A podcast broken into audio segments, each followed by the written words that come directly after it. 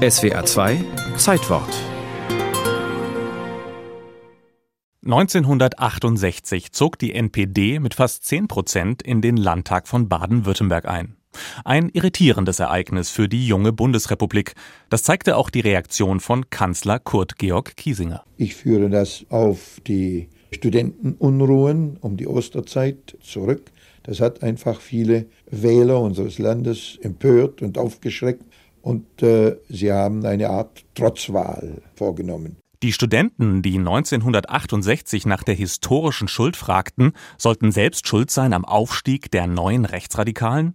Zumindest der damalige Bundeskanzler, Ex-NSDAP-Mitglied Kiesinger sah es so.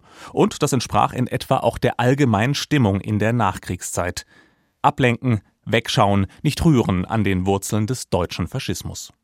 Genau zu diesen Wurzeln vordringen wollte hingegen der Philosoph Theodor W. Adorno ein Jahr zuvor, am 6. April 1967, bei seiner Rede an der Universität Wien über den neuen Rechtsradikalismus.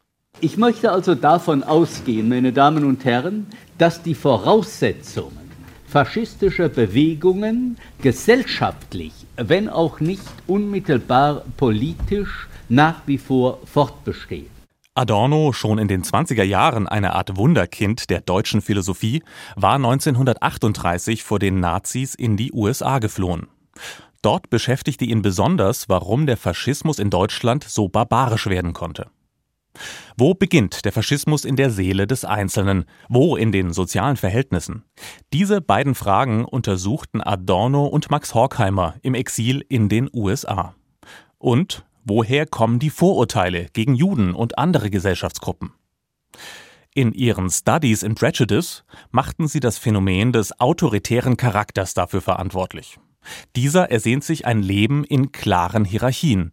Er wird geformt durch den modernen Kapitalismus, eine Welt, die den Einzelnen zu einem kleinen Rädchen im großen Getriebe des Produzierens und Konsumierens macht nämlich dass trotz Vollbeschäftigung und trotz all dieser Prosperitätssymptome das Gespenst der technologischen Arbeitslosigkeit nach wie vor umgeht, dass auch die Menschen, die im Produktionsprozess drin stehen, sich bereits als potenziell überflüssig fühlen.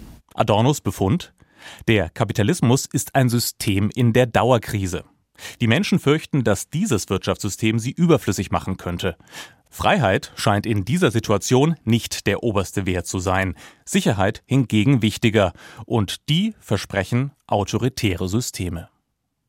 Adorno ging es nicht darum, historische Parallelen zwischen Weimar und der BRD zu ziehen, er suchte nach den Zusammenhängen zwischen Kapitalismus und Faschismus und nach einem Gegenmittel, einer lebendigen Demokratie. Das Einzige, was mir nun wirklich etwas zu versprechen scheint, ist, dass man die potenziellen Anhänger des Rechtsradikalismus warnt vor dessen eigenen Konsequenzen, dass man ihnen klar macht, eben, dass diese Politik auch seine eigenen Anhänger unweigerlich ins Unheil führt und dass dieses Unheil von vornherein mitgedacht worden ist. Theodor W. Adorno forderte in Wien einen genauen Blick in die Seele des autoritären Charakters. Denn der Rechtsradikalismus kommt nie aus dem Nichts. Und dagegen kann nur eines helfen Aufklärung, die vor allem Aufklärung über uns selbst ist. Wie diese Dinge weitergehen und die Verantwortung dafür, wie sie weitergehen, das ist in letzter Instanz an uns. Ich danke Ihnen für Ihre Aufmerksamkeit.